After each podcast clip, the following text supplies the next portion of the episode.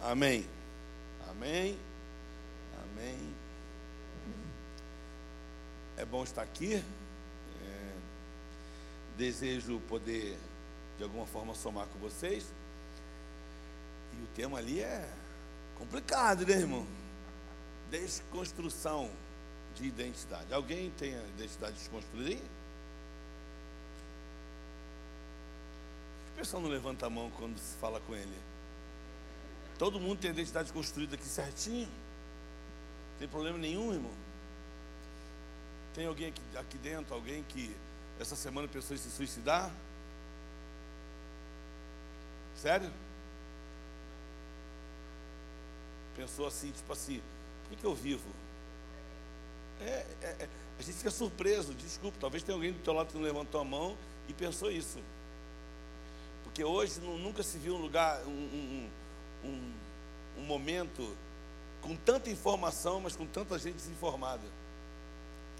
É, tanta gente que recebe dezenas e centenas de informação todo dia via rede, palavra, outdoor, televisão, música, mas estão desinformados de quem são. É sério? Eu estava falando no carro agora que eu estava fazendo compra e perto da, da, do caixa, né? Tinha uma, uma, um espaço de, de alimentação e tinha um grupinho cantando lá sexta-feira, Rio de Janeiro, barzinho, todo mundo, né? E os caras estavam cantando a música. E quem estava aqui quando eu preguei aqui a última vez? Então, vou perguntar quem não estava. Se você não levantou a mão, tem que levantar a mão. Quem, quem não estava? É porque às vezes eu pergunto, o cara não levantou nem para estar e nem para não estar. Eu pergunto se ele está desconstruído. Então, e aí estava cantando a música lá do Legião Urbana, né?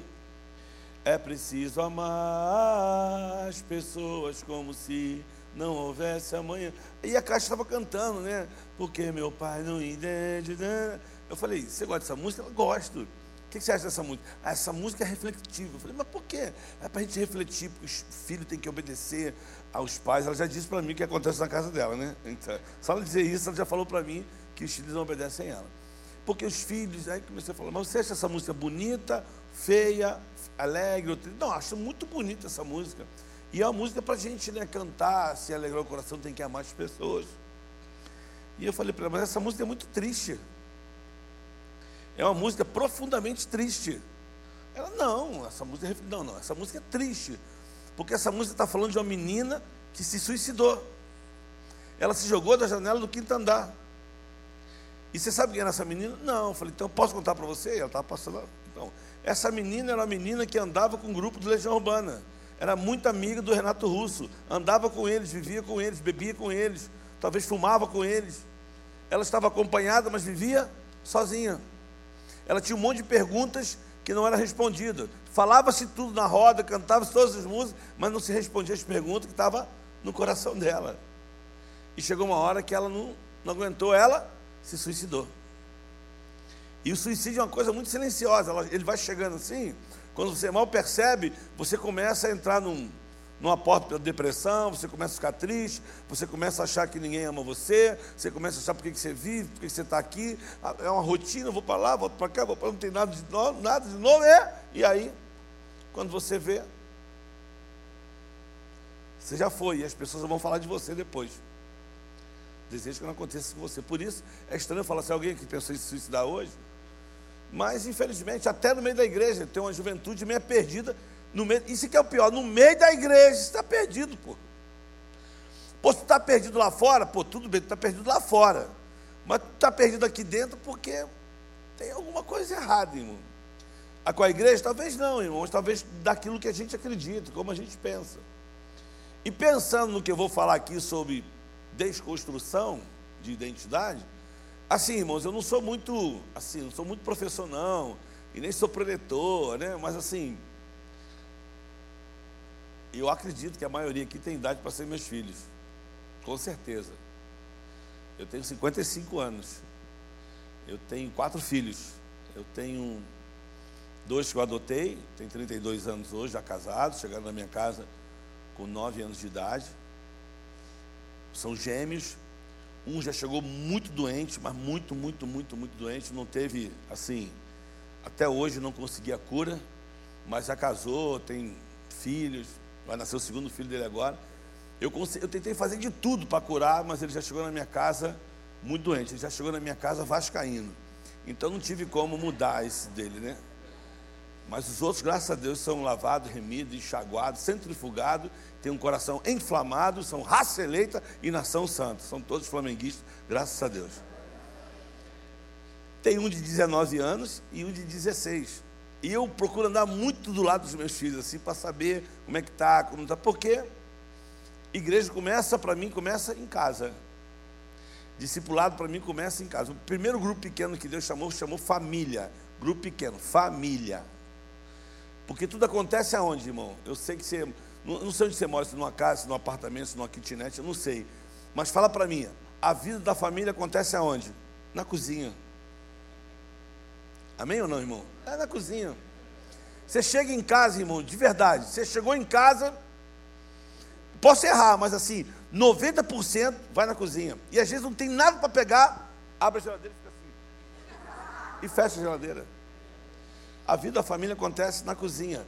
É uma coisa de Deus, irmão. É família, é, comer junto, é estar junto, é sentar na mesa, discutir junto, é rir junto, é brigar junto, é batendo. Volta aqui, volta aqui agora. Se não voltar. Aí o cara não volta, aí o pai fica com raiva. Aí, é família. Se você quer saber quem é você, é só perguntar à tua família. Porque na roda, irmão, na roda, e aí? Fala, tranquilo. Uh, uh, ah. Na roda, na roda fora de casa, é uma coisa, mas dentro de casa, por que, que dentro de casa as pessoas te conhecem? Porque dentro de casa você é quem você é, pô. Você não tem como se esconder, você vai ter que voltar para casa. Ou tu chega chorando, tu chega triste, tu chega alegre, tu chega feliz, tu chega... mas sempre. Então casa é uma coisa muito especial. Será que não é por isso que ele falou que nós somos casa? Como diz nosso amigo Marcos Almeida?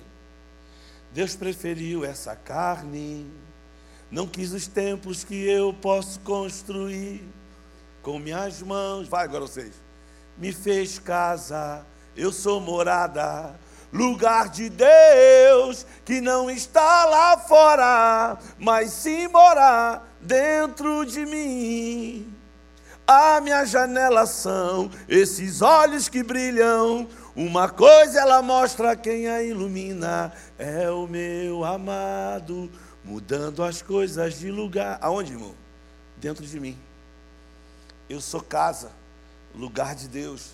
Ele habita em mim. Então tu imagine como é importante casa, mas também como é importante ser a sua casa.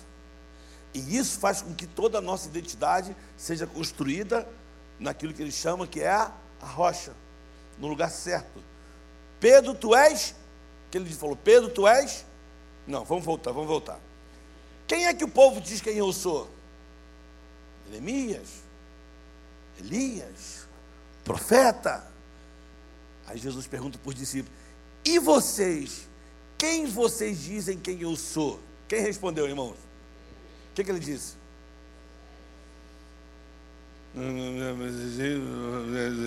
que, que ele diz? Fala aí, irmão. Fala alguém que, vai, alguém que conhece, vai. Tu és. Tu és o Cristo, o Filho do Deus vivo. Olha que legal. Tu és o Cristo. O Pedro falou assim: Tu és o Cristo, o Filho do Deus vivo. Aí Jesus olhou para ele e falou o quê? Pedro, fala, irmão. Não foi nem carne e nem sangue te revelou isso, mas foi o meu Pai.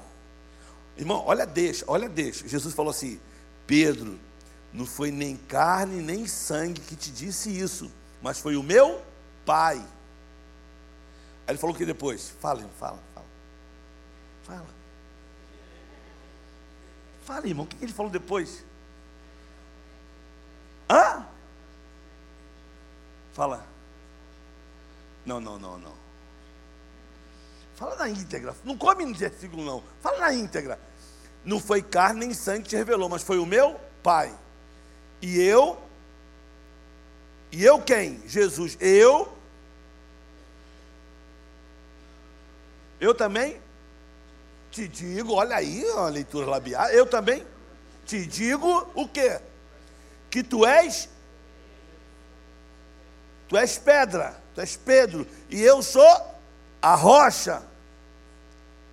Não é isso? E sobre essa rocha edificarei a minha igreja. Mas o que me chama a atenção é que quando Pedro diz assim: Tu és o Cristo, o Filho do Deus vivo. Jesus fala assim: ó, não foi nem carne nem sangue que te revelou, mas foi o meu Pai. Então eu também te digo. Então, olha que coisa legal, irmão. Quem revelou para Pedro quem era Jesus? Deus, o Pai. E quando o Pai revelou para Pedro quem era Jesus, o que, que Jesus disse para ele? Eu também te digo que tu és pedra. Entendeu ou não? Vou até tirar o casaco que está ficando calor, irmão. Espera aí. Vamos de novo, vamos de novo. Vamos pensar, irmão. Vamos, a gente está falando de construção, irmão. É, identidade, ó. Vamos lá. Pedro, Pedro. Pedro era um perdido, irmão. Estava né? com Jesus, mas estava desesperado. Ó. Quem é que o povo diz quem eu sou? Elias? Jeremias? Quem? Tá, o povo está dizendo isso, tá, agora eu vou perguntar para vocês. E vocês? Quem eu sou para vocês? Aí o Pedro. Oh, não tinha nem Espírito Santo, uma pergunta. Oh, tu és o. Fale, irmão. Caraca, já falei aqui. Tu és o. O filho. Amém. Aí Jesus falou assim: não foi nem carne nem sangue que te revelou. Foi o meu pai. E eu também te digo. Eu te digo o quê, irmão? Que tu és Pedro. E sobre essa rocha que sou eu, edificarei a minha igreja. Então, o que, a gente entende com esse texto, irmão? É rico, a Bíblia é rica demais.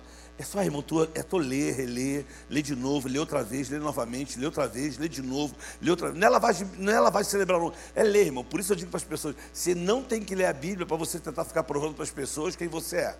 Você não tem que ler a Bíblia para discutir com ninguém. Você não tem que ler a Bíblia para apontar o erro dos outros. Você tem que ler a Bíblia porque o Espírito que habita dentro de você só alimenta de uma coisa: da palavra de Deus. Isso, isso que te alimenta. Então, quando Pedro diz quem é Jesus pela paz de Deus, olha o que Jesus diz para ele. E eu também te digo. Então, o primeiro princípio que você aprende com isso é o quê? Quando nós sabemos quem é Jesus através de Deus, Ele também passa a nos mostrar quem nós somos para Ele. E aí, irmão, as coisas começam a ficar mais, mais fáceis. Porque aí é Jesus falando: quem é você para Ele? Quem é você? Quem é você? E isso tem tudo a ver com o quê?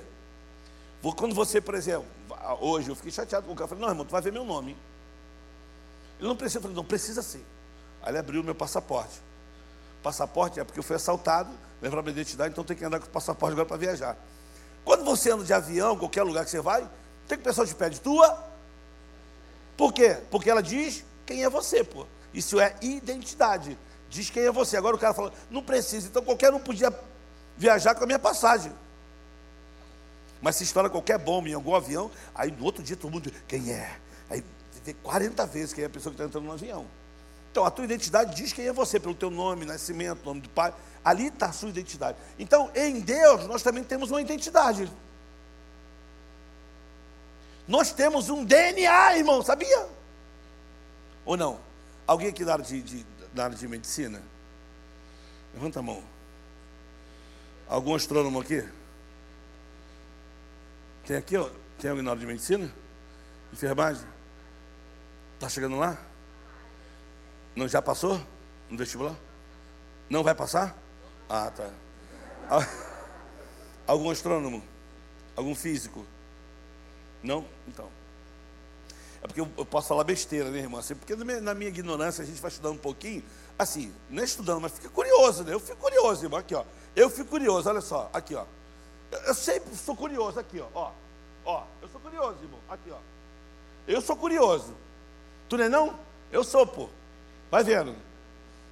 Entendeu não, né? Fazer em câmera lenta, ó. Eu sou curioso, ó, ó. Entendeu não? Não entendeu? Caraca, olha, irmão, vê de novo, ó, ó, ó. Não entendeu? Então agora eu vou te mostrar tudo que você não viu.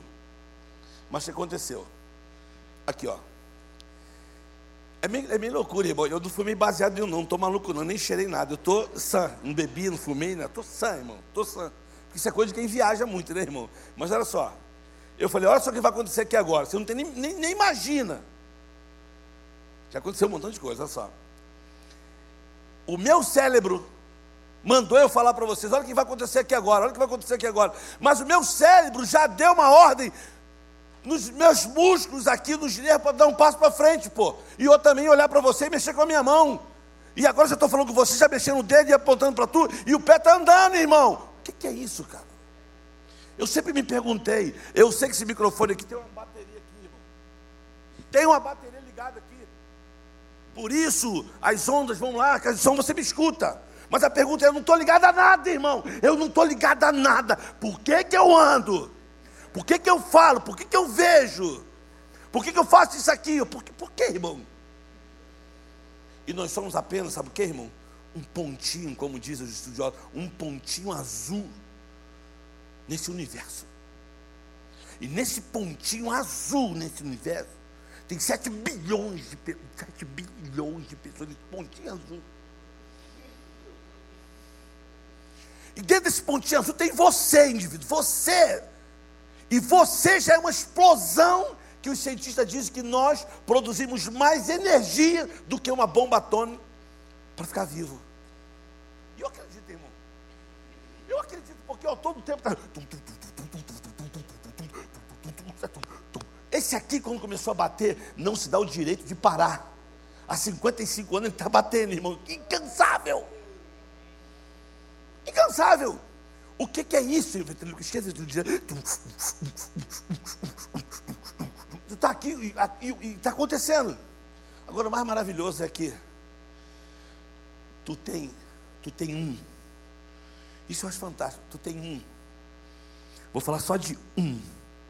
Tu tem 46, mas vou falar de um cromossomo. Um. Um, irmão, você tem um que dentro dele tem bilhões e bilhões e bilhões de informações dentro de um. Tu está entendendo, irmão? Irmão, eu, eu me recuso a falar para mim que eu vim do macaco. Não fala para mim que eu vim do macaco. Não fala, não, tem gente que acredita, irmão. Não fala. Eu sei de onde eu vim. Eu sei quem eu sou. Eu tenho uma identidade nele, uma paternidade dele. Eu dei essa volta tudo para ler um versículo com vocês. Tem um cara bom ali em cima? Não. Vai, pode passar um versículo? Não? Irmão. Irmão. Pessoal do computador. Estava conversando, peguei os dois no fraga lá, viu? Deus me fez participar agora da, da mensagem de você agora, em nome de Jesus. Meu irmão, João capítulo 6, versículo 28 e 29.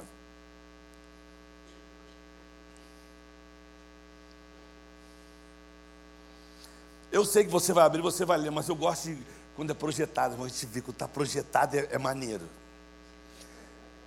Eu desculpa, eu, eu, na correria lá, eu esqueci minha Bíblia em casa. E que eu saí de casa às 6 horas da manhã hoje. Fui ver meu filho jogar bola. De lá fui dar uma aula num curso de, seminário, de lá corri, vim para cá. Olha lá. Olha lá, irmãos. Olha o que está escrito ali. Ó. Então perguntaram-lhe o que precisamos fazer para realizar as obras que Deus requer. Para aí, para aí. Já foi, deixa aí. O que precisamos fazer para realizar as obras de Deus? Você já ouviu alguém falar assim? Não, eu faço a obra de Deus, cara. Quero fazer a obra de Deus. Quero fazer obra de Deus. Aí eu pergunto: o que é obra de Deus? Jesus respondeu o que era a obra de Deus, irmão. Melhor do que ele para responder, ele respondeu o versículo 29. Olha lá. Jesus respondeu: A obra de Deus é esta: crer naquele que ele enviou. Como é difícil, né, irmão? Irmão, a obra de Deus é só isso: crer naquele que ele enviou. De novo, irmão. A obra de Deus é crer naquele que ele enviou. A pergunta que não quer calar. Ele quem enviou. quem enviou? Deus. E quem foi enviado? Jesus Cristo. O que está falando? Você quer fazer a obra de Deus? Crê naquele que ele enviou. Aquele que não se usurpou da sua glória, mas esvaziou de si mesmo e se entregou. Como é difícil isso? Porque isso é que nos mostra a nossa identidade. Isso é que faz nós construirmos quem nós somos nele. Isso é que nos faz entender por que nós estamos aqui. Isso é que nos faz entender que, graças a Deus, agora, né, pela ciência e tal, mas os nossos dias são um pouquinho mais longos, né? Os nossos dias. Isso é que nos faz entender quem somos, porque vivemos e para onde vamos. Eu não acredito com todo o meu coração, irmãos, que Deus fez o homem para ele viver esse tempinho assim, tem morrer e acabou. O que a Bíblia diz para mim, o que a Bíblia diz é que nós fomos criados em imagem e semelhança do Criador. Para, para o que, irmãos? Para a eternidade. Nós fomos criados para sermos eternos, desde a fundação. Mas como é que se diz isso? Ué, simples, pô. Está no teu DNA. Essa informação está lá dentro, vocês às vezes não percebem. Mas ela grita. Você quer ver? Qual é o grande problema do ser humano? É se ele vai ter dinheiro? Não. Se ele vai ter casa? Não. Por quê? Porque isso são incertezas. Se tu vai passar no, no, no, na medicina, isso é incerteza. Se tu vai casar, incerteza. Se você vai ter filhos, incerteza. Se você vai morar numa casa de, de, de praia, que você sempre sonhou, incerteza. Se tu vai na Disneyland um dia, incerteza. Se você vai conhecer Nova York, incerteza. Se você vai conhecer Paris, incerteza. Todas as coisas são incerteza. Agora só existe uma coisa que é certo. Vai morrer. Amém? Você vai morrer. Então por isso que eu dar um conselho para vocês aqui. Pelo menos nessa jornada da vida que você tem aqui nessa, nessa terra dos viventes, pelo menos em nome de Jesus, irmão, tenha quatro amigos para levar teu caixão. Porque a, pessoa que vive uma vida inteira e não tem amigos, irmão, desculpa, esse cara não viveu. E dou exemplo do seu Antônio, que morava lá da minha casa, do Morro do Borel. Seu Antônio, coroa de 70 anos, rabugento, assim, você sai de cima da minha laje, solta essa pipa. Ele xingava as crianças, falei, seu Antônio, você vai infartar, seu Antônio. As crianças assim mesmo, morro, morro é, é laje colado com laje, não tem como, ele pula uma laje, pula outra, quando você vê, ele já está na outra laje. Tu não pega os moleques subindo em laje, acabou. Então não se estresse. Não, seu Pedro. Disse que eu falei, seu Antônio, guarda o coração. Mas o seu Antônio infartou e morreu. Fui no enterro do seu Antônio, no velório. Sabe quem levou o caixão, querido? Eu, mais um amigo que estava lá, e os coveiros. Não tinha um amigo do seu Antônio lá. A esposa dele estava lá, é filha, mas não tinha condição de levar o caixão. Então, em nome de Jesus, tenha só quatro amigos, pelo menos, para levar seu caixão. Um dia eu preguei sobre isso, uma senhora no final falou para mim assim: irmão, é verdade, tem que ter quatro amigos, mas eu acho que você precisa ter uns doze. Eu falei, eu não entendi. Eu falei, por que ela? O irmão está bem gordinho. Eu respeitei a idade dela, né? Fui amoroso com ela, ri com ela, mas a vontade que eu dei de falar assim, né? Aquela, aquela resposta ser assim mal criada, mas eu sei a minha identidade de Jesus, né? Irai-vos mas não pequeis, você fica assim, né? Assim, engole marimbondo, né? Tu está entendendo, irmão? Você vai morrer, isso é certeza. Você vai morrer. Agora eu pergunto para você: por que, que ninguém quer morrer? Ó, o bandido não quer morrer. O, o político corrupto não quer morrer. O bonzinho também não quer morrer. A dona de casa não quer morrer. O homossexual não quer morrer, o, o trans não quer morrer, o homem normal não quer morrer, e vai. Ninguém quer morrer. Por quê, irmãos? Por que, que ninguém quer morrer? Você já fez essa pergunta? Ninguém quer morrer, irmão, porque ninguém nasceu para morrer. Porque quem nos criou, nele está a vida, nele está a eternidade. Ele não nos criou com o propósito de morrer, ele nos criou com o propósito de ser eterno, como ele. Mas aí a Bíblia fala que o pecado por causa da desobediência. Aí a gente não gosta de falar muito do diabo, não sei o que lá, do capiroto, do, do Lúcifer, a gente não quer falar. Mas o que, a, o que a Bíblia nos ensina quando a gente lê é que o único ser né, da história que não tem perdão seria ele. Por quê? Porque o pecado brota dele para fora. nós temos de fora para dentro. E por isso nós temos a redenção, se nós reconhecermos nosso erro. E a Bíblia é linda. Agora, eu sei que tem algumas coisas que eu não consigo explicar da Bíblia, irmão. E tem gente que faz essa pergunta, não, mas, mas por quê? Eu falei, irmão, olha só, eu não leio a Bíblia para tentar te explicar alguma coisa, não, cara. Eu leio a Bíblia porque eu sei que ela me alimenta. E eu passo a saber quem eu sou nele. Né? Aí eu entendo o que o Paulo diz, né? Ó a profundidade da riqueza, tanto da sabedoria quanto do conhecimento de Deus. Quão insondáveis teus juízos, inescrutáveis seus caminhos. Quem conheceu a mente do Senhor? Quem primeiro deu para ele para depois receber? Porque dele, por ele, por meio dele, são todas as coisas. Então, quando eu, eu, eu descubro, na, na, essência do natural, por exemplo, eu fui até 22 anos, eu, eu tinha um monte de perguntas. Até 22 anos eu tinha um problema seríssimo de autoaceitação, de autocomiseração, de rejeição. Um, irmão, um monte de conflito que qualquer jovem tem, que se pergunta. Os meus filhos, o filho de pastor, de missionário, do Borel, tá, mas se nossos meus filhos têm conflitos? Tem. Mas eu procuro andar com meus filhos para que eles possam ter uma experiência com quem? Com o Criador. Meu filho agora está com 19 anos, nessa questão de faculdade, fazer o quê, fazer o quê? Ele quer ser jogador de futebol, mas aí não está tendo oportunidade, já foi dispensado de várias peneiras, mas eu quero ser jogador. Eu falei, tá bom, mas aí, que faculdade eu faço? Ele fica nesse desespero. Aí eu tenho que parar toda hora. Senta aqui, Gianluca, olha para mim. Filho, você pode fazer a faculdade se você quiser. Mas a felicidade, ela vai estar quando você souber quem você é em Deus. A partir daí, filho, as coisas começam a ter sentido.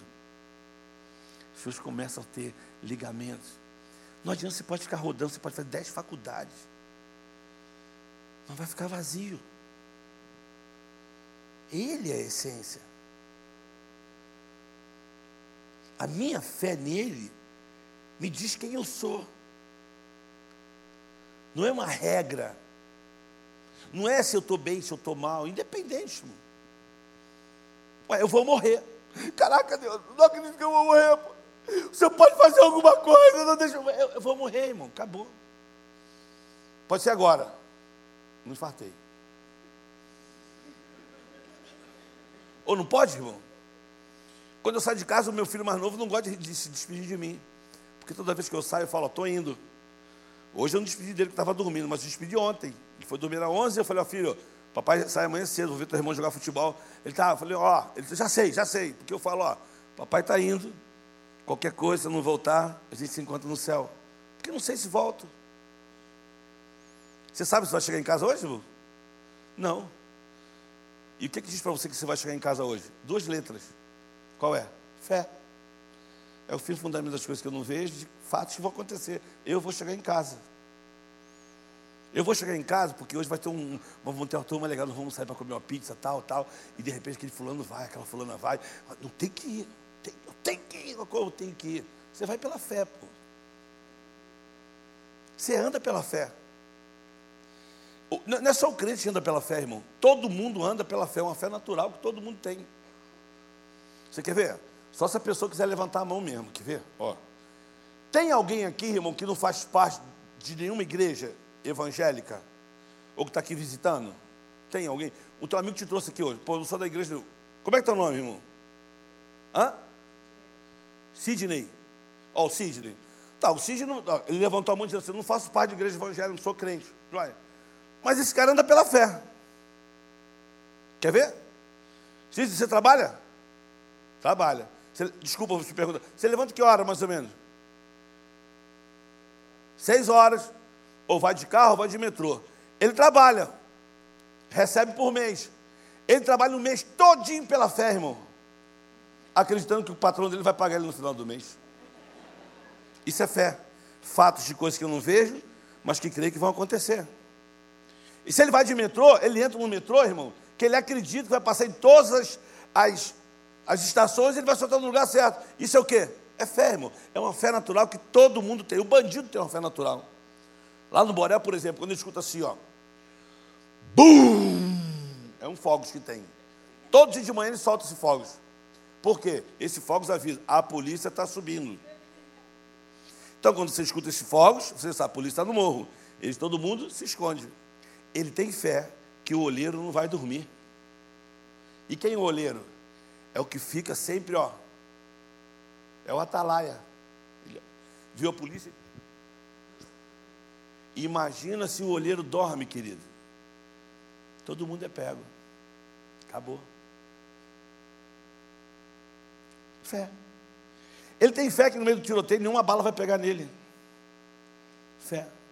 Eu conheci um bandido que ele falou assim, Pedro, quando eu vou fazer invasão, irmão, quero ninguém atrás de mim. Eu falei, por quê? Ele falou, não acredito em ninguém não, Pedro. Todo mundo na minha frente. Eu falei, olha, olha como é que eles vivem. Eles. Ele é um dos gerentes, ele fala que na invasão, ele não quer ninguém atrás dele. Eu falei, mas por quê? Ele falou, Pedro, aqui no nosso meio é ciúme, um querendo matar outro para tomar o posto do outro. Aí tem que viver com fé dobrada. Concorda? Então as pessoas vivem pela fé, irmão. Isso é uma coisa natural de uma mão que está sobre cada um que ele criou. Então preste atenção, irmão. Satanás não criou nada. O diabo não fez ninguém. Não criou ninguém. O que ele faz é desconstruir uma identidade que ele não quer que você saiba que existe em Deus, para que você viva com graça, com alegria e com paz e com plenitude. Só que, infelizmente, irmão, desculpa que eu vou falar isso aqui, eu falo com muito pesar. Eu ando muito por aí, ando muito, viajo muito.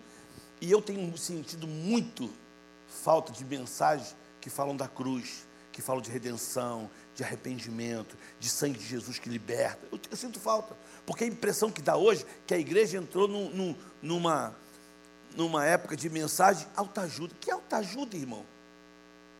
Que alta ajuda? Não tem alta ajuda. É por convicção. Eu sei quem eu sou, pô. Eu sei que o sangue foi derramado na cruz por mim, que me perdoou. Isaías 61. Bota aí, irmão, Isaías 61. Bota aí. Tu vai subir e descer essa escada várias vezes. Isaías 61. Olha, irmão, olha, olha que coisa linda, Isaías 61. Bota aí. Isaías 61.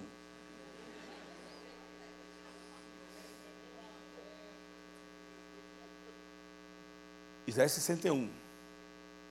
Nós vamos chegar nesse versículo, mas nem sei não. Isaías 61. Isaías 61. Aí. Se algum de vocês um dia falou esse versículo pensando em você, apaga, tá, irmão? Que esse versículo é uma profecia para quem? Para Jesus. Olha lá. O Espírito do soberano Senhor está sobre mim, porque o Senhor ungiu-me para levar as boas notícias aos pobres. Enviou-me para cuidar dos que estão com o coração quebrantado, anunciar liberdade aos cativos. Você é cativo, ou era cativo. A libertação das trevas, prisioneiro. Oh, tinha um montão aqui de prisioneiro nas trevas. Vai.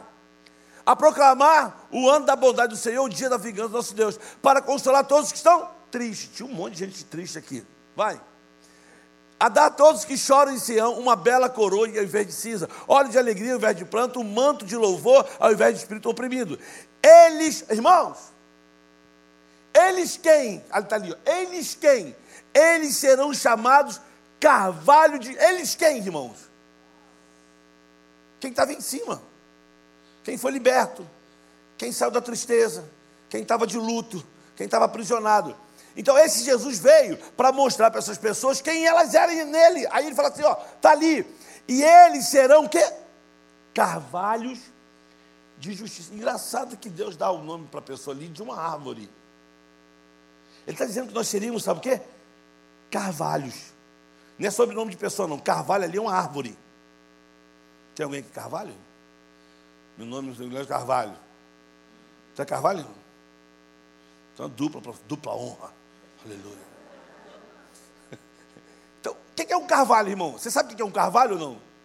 Então não deixa nada passar à toa, não, irmão. Não está nada escrito ali na Bíblia à toa. Porque Deus está falando que serão chamados carvalhos de justiça. O que é um carvalho, irmão? Uma das maiores árvores na floresta. Você sabe o que é um carvalho pela altura dela, pelo tronco dela. Mas o carvalho, ele tem uma coisa que as outras árvores não têm que, que é? Suas raízes. Porque o carvalho pode vir a tempestade que for, ele se dobra, mas ele não quebra. Ele não quebra por causa do vento, por causa das raízes. Suas raízes são profundas. Agora, tem uma maneira de cortar o carvalho. Você pode cortar ele, pum, cortou. Mas o carvalho, quando você corta ele, ele é tão, ele é tão profundo, tão profundo, que as suas raízes, alguém, uns dizem que o que ele tem para cima, ele tem para baixo. As suas raízes são tão profundas que ele nasce em outro lugar. Tu viu o que ele está falando ali? Que eles serão chamados de carvalhos. E é interessante porque a Bíblia fala que Deus chama, ele, ele trata pessoas, cidades, como algumas árvores. Por exemplo, vocês serão como terebintos. Você sabe o que é um terebinto, irmão? É uma árvore. O terebinto, dependendo do vento, sente a fragrância dele a um quilômetro. Terebinto. A casca do terebinto é medicinal. Ela vai dilatando, ela solta um, um cheiro. Mas o legal é que Deus fala assim: vocês serão como terebintos, ainda que cortem, no talo saberão que é terebinto. Por quê? Porque o terebinto é o seguinte: é uma árvore que quanto mais tu corta ela, mais a fragrância dela sai.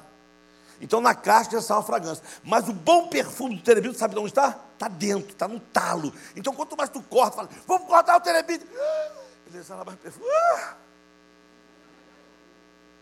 Quanto mais tu bate, mais perfume sai dele. Então não adianta, irmão. Está dentro. É o que está dentro. Não é aparência. É o que está no profundo. É raiz. É raiz. E como é que você mede um bom fruto? Pela raiz. Ele é a raiz de Jessé. Então não tem nada solto na Bíblia. Então nele nós sabemos quem nós somos. E aí fica muito mais fácil de viver, irmão. E aí a gente não vive por vista, não vive por circunstância. Aí às vezes eu fico pensando assim, tem pessoas que falam assim, sabe, pastor, ora por mim. Eu falei, o que, que houve? Sabe, pastor, Aí fica aquele silêncio. Se for, se for mulher, pior ainda. Porque mulher, quando fala assim, vou falar. Irmão, quando, faz, quando mulher vai falar que dá um tempo, já tu fica assim, ó.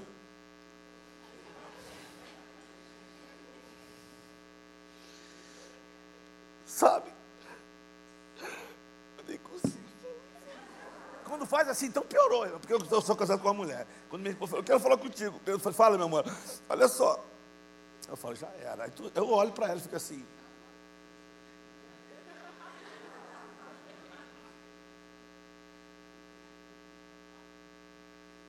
cantando uma música, eu tô...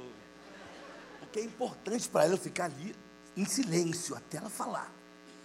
Aí quando ela fala, eu dou um abraço, falo, meu amor, tamo junto. Obrigado. Acabou, acabou. Amém? É simples. Mas tem gente que fala assim, sabe, pastor, eu quero, ora por mim. Eu falei, por que que houve? Meu noivado acabou. Eu estava um mês para casar. Irmão, só faltou falar assim, aleluia. Eu já dei um aleluia com a menina. Ela falou, por quê? Eu falei, filha, aleluia, porque acabou agora. Que bom que tu não casou, que bom que tu não casou, que bom, que bom. Que pior seria depois. Você casa, dois meses depois termina, pô. Isso é que é triste. Vou dar uma dica para vocês, se quiserem que eu faça. Me chama para fazer um casamento. É lindo. Eu falo assim, então, deixa eu perguntar aqui, Roberto, a festa está pronta, os convidados estão todos lá, mas deixa eu te dar um conselho. Cara, se tu não ama essa menina, não casa com ela, cara. Vai embora agora. Eu falo com, com muita frieza, irmão. Não tem problema nenhum para falar. Porque casamento, irmão, você casa porque você ama. E não porque ele é bonitinho, porque ele vai te dar um dinheiro, porque ele tem dinheiro. Irmão, o que sustenta relacionamento se chama amor. Porque Deus amou. Foi até a cruz. Amor. O reino dele é movido por amor. Amor incondicional, amor que perdoa, amor que anda segundo amor, amor que entende, amor que espera. É amor. Eu não casei com a minha esposa porque ela é linda. A minha esposa é muito bonita. Quando eu olhei pela primeira vez assim, eu não senti nada por ela, nada. Era muito bonita, nada. Três anos, minha melhor amiga, melhor amiga, amiga, amiga, amiga. Mas teve um dia que eu olhei para ela e ouvi um hino. Quando a luz dos olhos meus e a luz dos olhos teus resolvem se encontrar, Ai, meu Deus, juro por Deus. A pessoa, essa música é do mundo. Né? Irmão, quando a luz dos olhos meus e a luz dos olhos teus resolve se encontrar. Que luz é essa, irmão? Para mim foi de Cristo, irmão. É. E aí eu fiquei duas semanas incubado. Falei, não, não posso estragar minha amizade com essa menina, não. Essa menina é minha amiga, não posso. E eu olhava para ela, eu olhava para ela, mudou tudo. Irmão. Até que um dia eu falei assim, então, você vai fazer o que nos próximos dez anos? Ela, pensa, está muito estranho. Eu falei, não, só para saber. E aí eu disse para ela assim, olha só, Nádia, você não quer casar comigo, não? Ela, o quê? O quê? Você está maluco? Eu falei, não não, a gente vai namorar primeiro, mas assim, vamos já. E ela ficou duas semanas sem falar comigo. Duas semanas. Até que depois ela voltou, falou, vamos conversar. Eu falei, vamos embora. Chamei ela para jantar. E no jantar ela falou, Pedro, vamos conversar sobre o que você falou comigo, vamos embora. E ela falou, você falou que quer casar comigo? Eu falei, você quero. E ela falou, mas como assim? Eu falei, ó, porque eu acredito que você é a mulher da minha vida. Ela, é, por que eu? Eu falei, como assim por que eu? No meio de tantas mulheres bonitas, porque você escolhe a mim. Eu falei, ah, ué, é, nunca me perguntaram isso porque eu, no meio de tantas mulheres bonitas. Aí eu fui, enchi a linguiça ali, falei e tal, aí depois de tanta coisa, ela falou assim, eu aceito. Falei, oh, pô, demorou pra caramba, aceitou tal. A gente comeu tal, e quando a gente saiu, né, eu peguei a mão nela assim, minha namorada, e eu olhei assim, então, já que a gente está namorando, né, vamos partir pro abraço, né, não? Aquela boca cheia de teia de laranja, cuspindo tijolo marimbondo, oito anos sozinho, fiz um propósito na minha vida, só queria namorar a mulher que eu ia casar, e, e aí foi. E quando eu parti para o abraço, eu falei: Espera aí, Pedro. Não, agora tem coisa mais importante. Falei: O quê? Você tem que avisar para os meus pais que você quer me namorar. Aí eu falei: Como assim?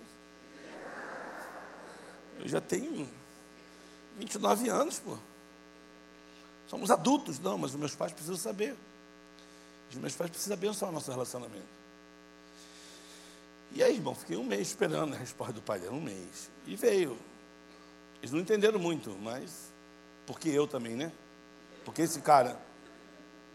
Então, resumindo, só para me falar para você quando eu fui para o altar, meu, meu casamento foi muito, muita alegria. Eu olhei para minha esposa e falei, não vai maquiada não, Nádia. Eu falei assim, só molha o cabelo tal e vai, bonita. Ela, não. Aí veio ela linda, linda. Eu olhava para ela e falei, vem logo, vem logo, vem logo, vem logo. E aquele passo de noiva assim, dá, irmão, dá nervoso. Abolir a criança que leva aliança. Abolir. Porque, meu irmão, já viu criança levando aliança? Eu ia infartar, pô. Não, não, que você tem que abolir isso, mas assim, eu, eu levei minha aliança. Eu fui a pé para o meu casamento. Eu fui a pé para o meu casamento com a minha aliança aqui. Toda hora eu fazia assim: está aqui, está aqui. Porque eu sabia que pode ter prova desse amor, o que, que você tem para. Né? E ele fez essa. E o pai dela trouxe ela assim, ó. Quando ele me entregou, que ele me deu ela assim.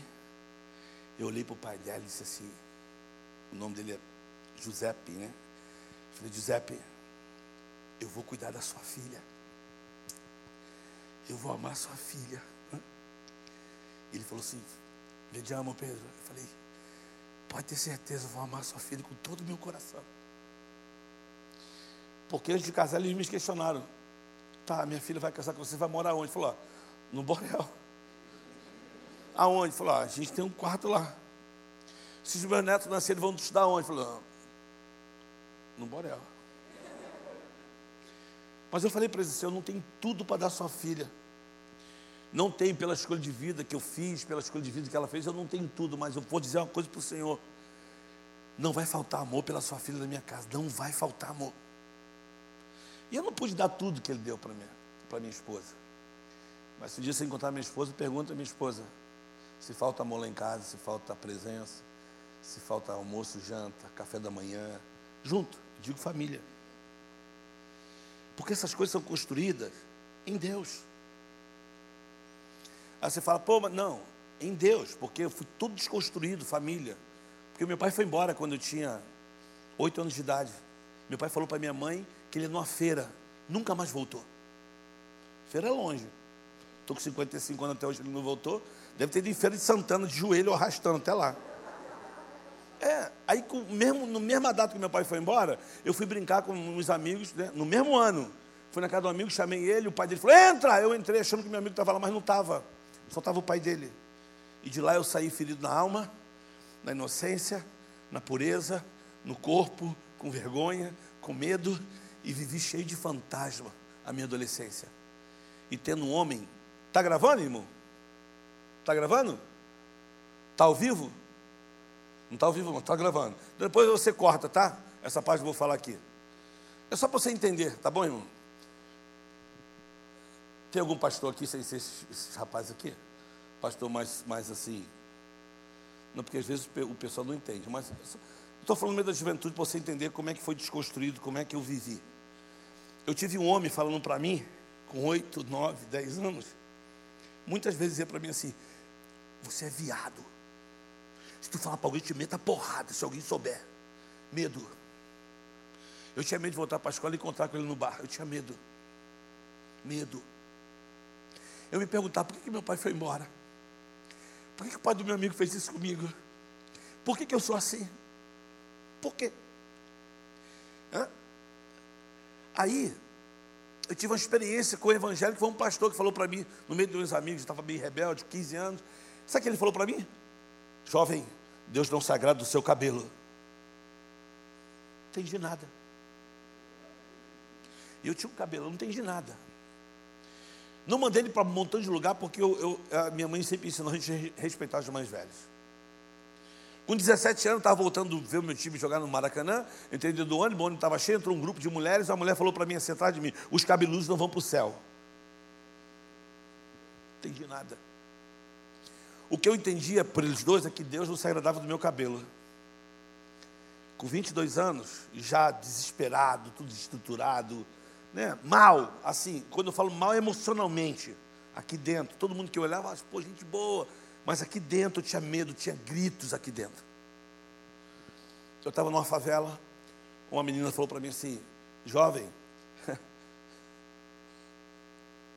eu tinha 22 anos, ela falou para mim assim: Jesus te ama. Eu falei: ama todo mundo. Vocês crentes são tudo a mesma coisa. Vocês querem levar a gente para a igreja. Isso que vocês querem. Vocês querem que Deus limpe a minha roupa, cortar meu cabelo, né? Eu, com raiva, né? Já achava que ela ia falar do meu cabelo também, das minhas roupas. Estava ali doidão. E ela ficou me ouvindo, assim, agressivo com ela. E ela disse para mim assim: Como é que é seu nome?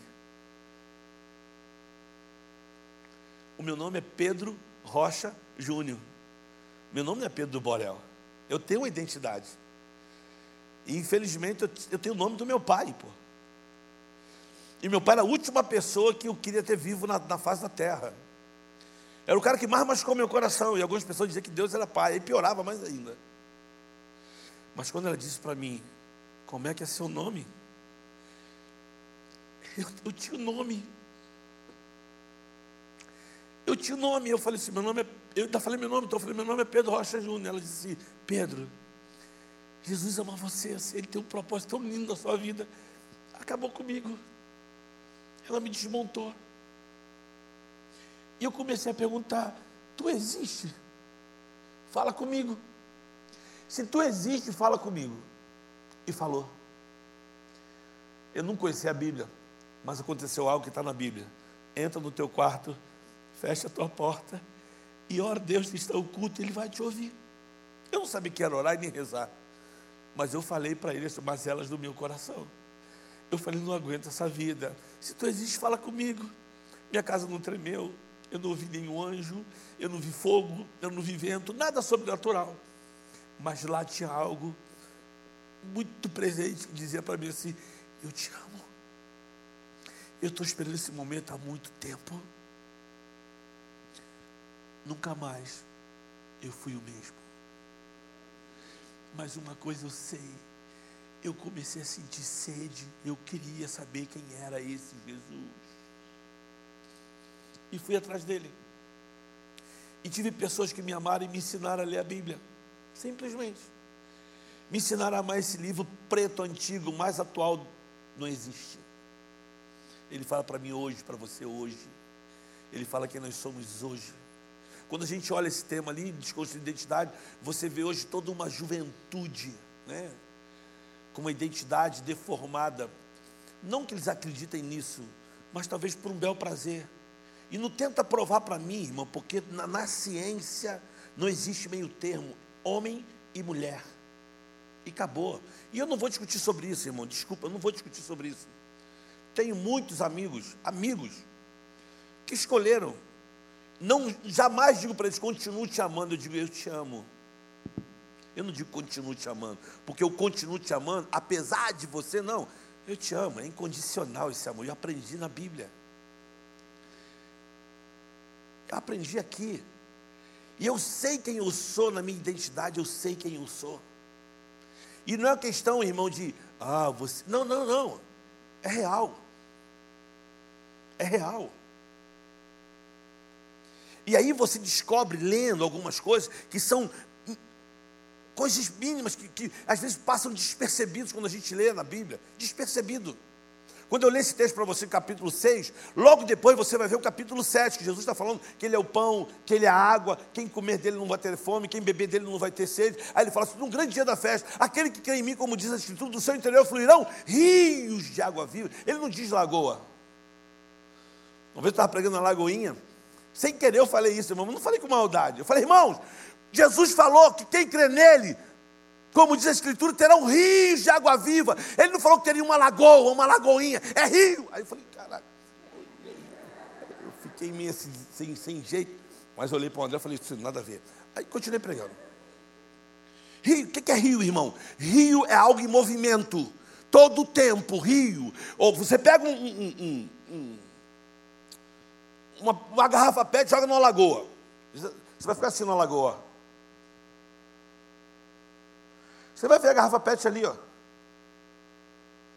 O máximo que vai acontecer, sabe o que é, irmão? É que o vento pode bater na lagoa, essa, essa garrafa vai para onde? Para a margem. Mas está ali. Pega uma PET e joga no rio. Você vai fazer assim, ó. Chega a hora que você não vê mais. Rio. Agora, vamos pensar, né, irmão? Rio. Rio desemboca onde? Aonde, irmão? Mar. Tem a ver com a Bíblia ou não? Será que é porque ele fala que vão ter rios? Porque rio desemboca no mar. E o que ele disse sobre o mar é que dos teus pecados eu não lembro mais. Eles serão jogados aonde, irmão? É porque é o rio que leva. É o rio que passa. E rio por si só nem basta em sujeira, porque existe uma correnteza que leva tudo que é dejeto, é rio é água em movimento todo o tempo. Quando eu ler esse texto para vocês, no capítulo 6, 7, a Bíblia diz assim: que os fariseus mandaram prender Jesus, está no capítulo 7, só você ler, capítulo 7, mandaram prender Jesus, mas não conseguiram. Aí no versículo 46, João 7, 46, desceu as escada de novo. Já está aí, vale. João 7, 46. É 46?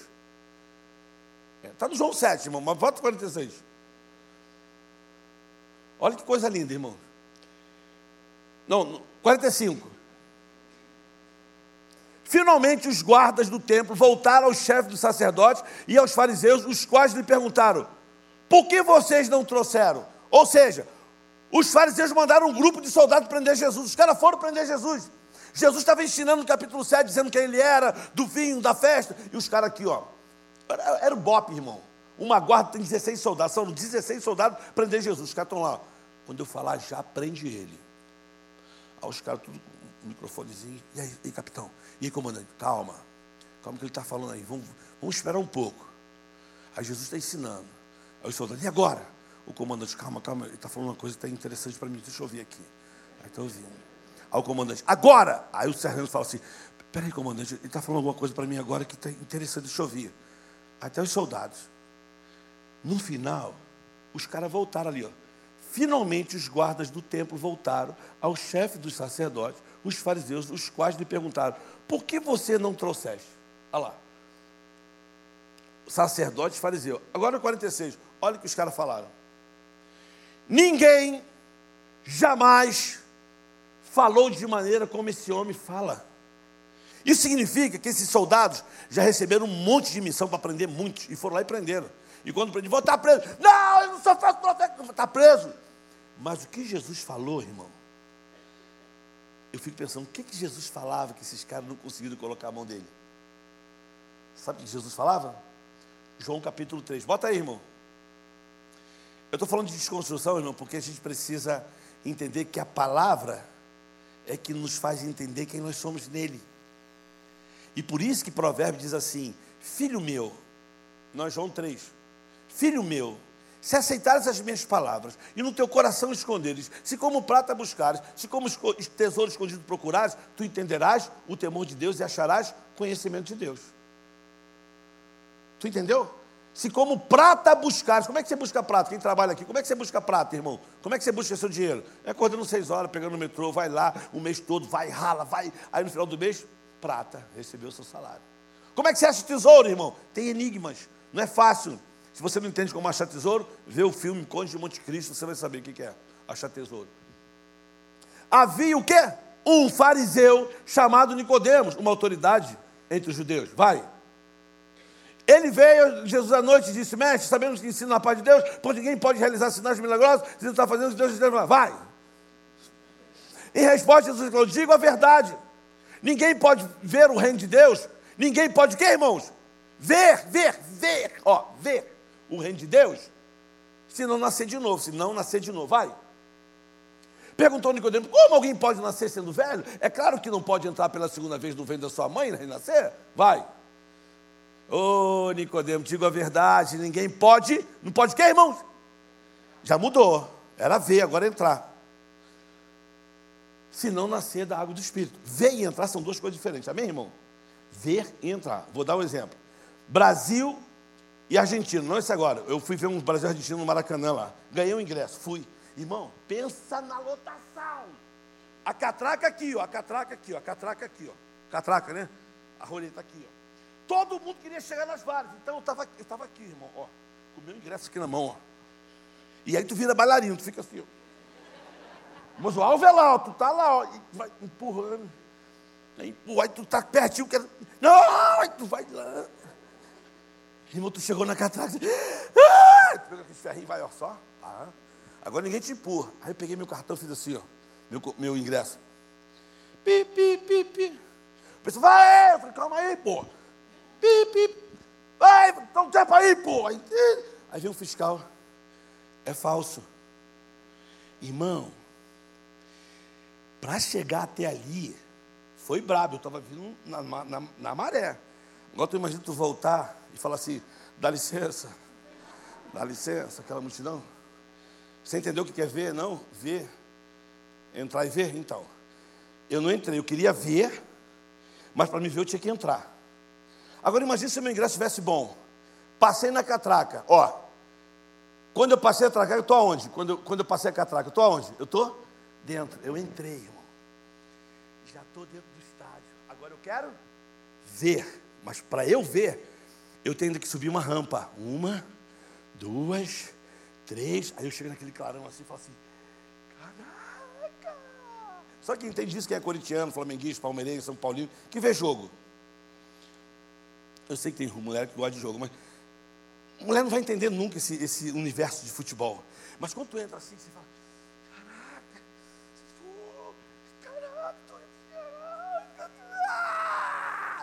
cara se transforma duas horas, ele está dentro, ele está vendo, ele está vendo o jogo dele, amém? Então, entrar e ver são coisas bem diferentes.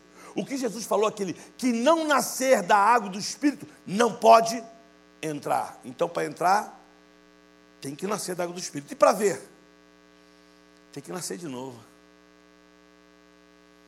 E quando é que a gente vai ver, irmãos?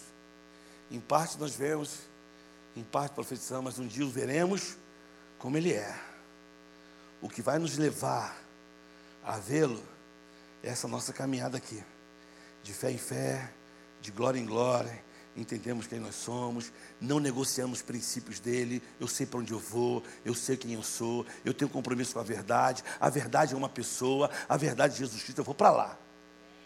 Não sou perfeito, não alcancei a perfeição, mas uma coisa eu faço, prossigo para alcançar aquilo para que foi alcançado. Esquecendo das coisas que ficam para trás, prossigo para o alvo, pelo prêmio soberano da vocação em Deus, porque minha pátria está nos céus, de onde eu aguardo o Salvador, que transformará esse corpo de humilhação para se conforme o seu corpo glorioso. Aí continua, vai, aí vai. Olha lá. O que nasce da carne é carne, o que nasce do espírito é espírito. Vai. Uhum. Não se, não se prende pelo fato de ter dito é necessário que você nasça de novo. O vento sopra onde quer, o vento escuta a sua voz. Não, não, não. Aí o que a Bíblia fala é que no versículo 14, versículo 14, irmão. Da mesma forma que Moisés levantou a serpente no deserto, assim também é necessário que o filho do homem seja levantado. 15. Só até o 15, tá? Para que todo aquele que nele crê tenha a vida eterna. Aí a Bíblia fala que depois eles foram embora. O interessante é que é capítulo 3 do livro de João. 3, aí passa o 4, o 5, o 6, o 7, versículo 45, nós lemos agora. Viu que eu li agora? Que Jesus falou o quê? Os soldados disseram: Nunca ouvimos alguém falar como este homem. Agora olha só, bota lá, irmão. João, capítulo 7, versículo 47.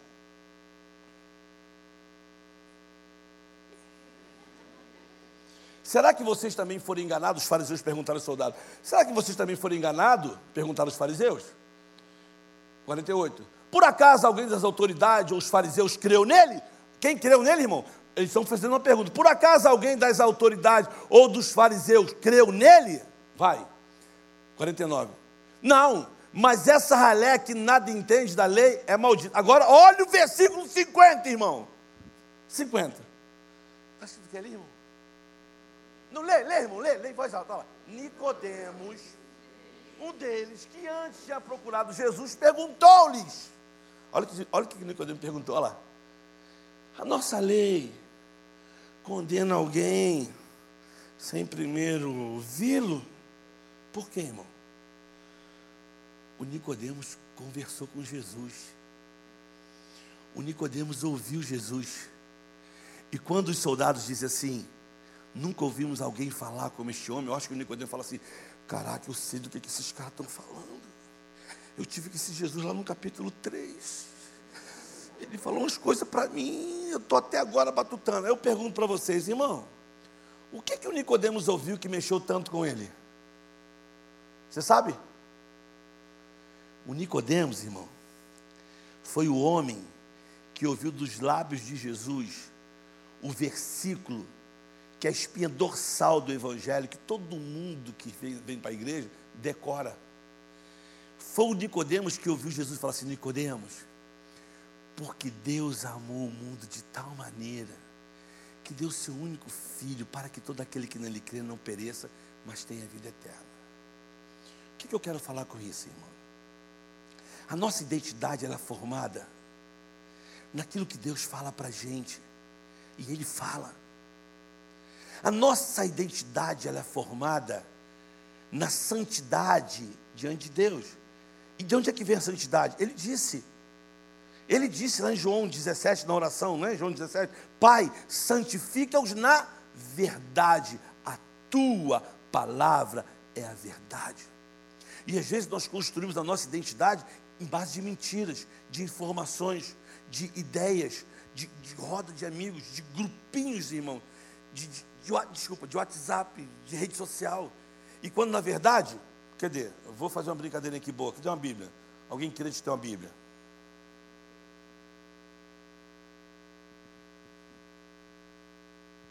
Alguém fala inglês? Alguém fala inglês? Tem que ter alguém que fala inglês nesse grupo aqui. Para, fala sério, falem inglês. Fala. Levanta a mão, irmão. Aí. Doutora, tu não fala inglês? Doutora, como é teu nome? Renata, você fala inglês. Isso aqui é um livro. Eu, em inglês eu falo um book. Isso aqui é um rosto. Em inglês eu falo. Então, você quer entender a sua identidade? É o teu face. Coloca no book da vida.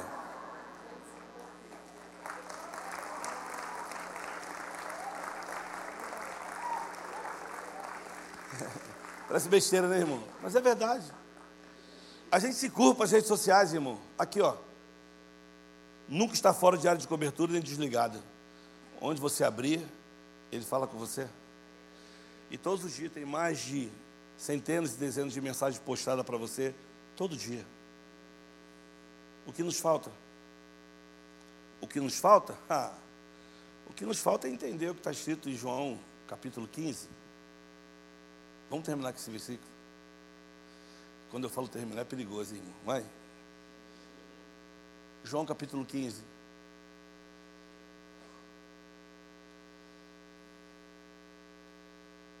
Eu sou a videira verdadeira, o meu pai é o agricultor. Todo ramo que estando em mim não der fruto, ele é corta. E todo que dá fruto, ele poda para que dê mais fruto ainda. Vocês já estão limpos pela palavra que tenho falado. Permaneçam em mim e eu permanecerei em vocês. Nenhum ramo pode dar fruto em si mesmo se não permanecer na videira. Vocês também não podem dar fruto se não permanecer em mim. Eu sou a videira, vocês são os ramos. Se alguém permanecer em mim e eu nele, esse dará fruto, pois sem mim vocês não podem fazer coisa alguma. Se alguém não permanece em mim, será como um ramo que é jogado fora e seca. Tais ramos são apanhados, lançados ao fogo e queimados. Se vocês permanecerem em mim, as minhas palavras permanecerem em vocês, pedirão o que quiserem e será concedido. Meu Pai é glorificado pelo fato de vocês darem muito fruto, e assim serão meus discípulos.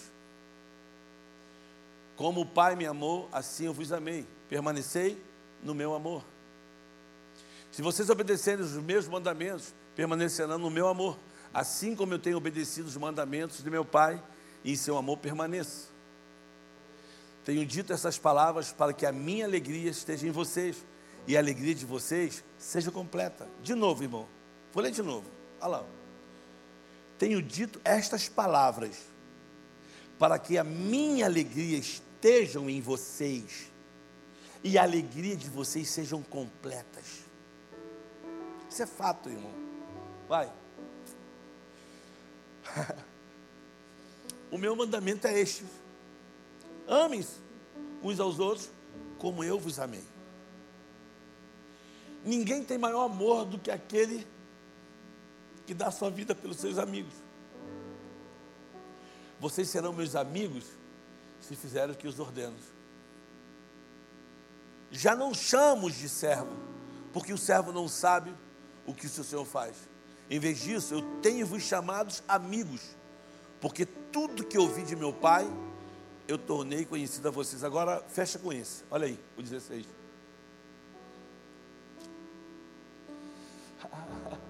Olha esse versículo. Vocês não me escolheram, mas eu escolhi para que vocês vá e dê frutos, e o vosso fruto permaneça, a fim de que o Pai conceda a vocês o que pedirem em meu nome. Esse versículo as pessoas leem muito errado quando falam de fruto, acham que é ganhar gente, é encher a igreja. Não, irmão. Isso está ligado a Gálatas.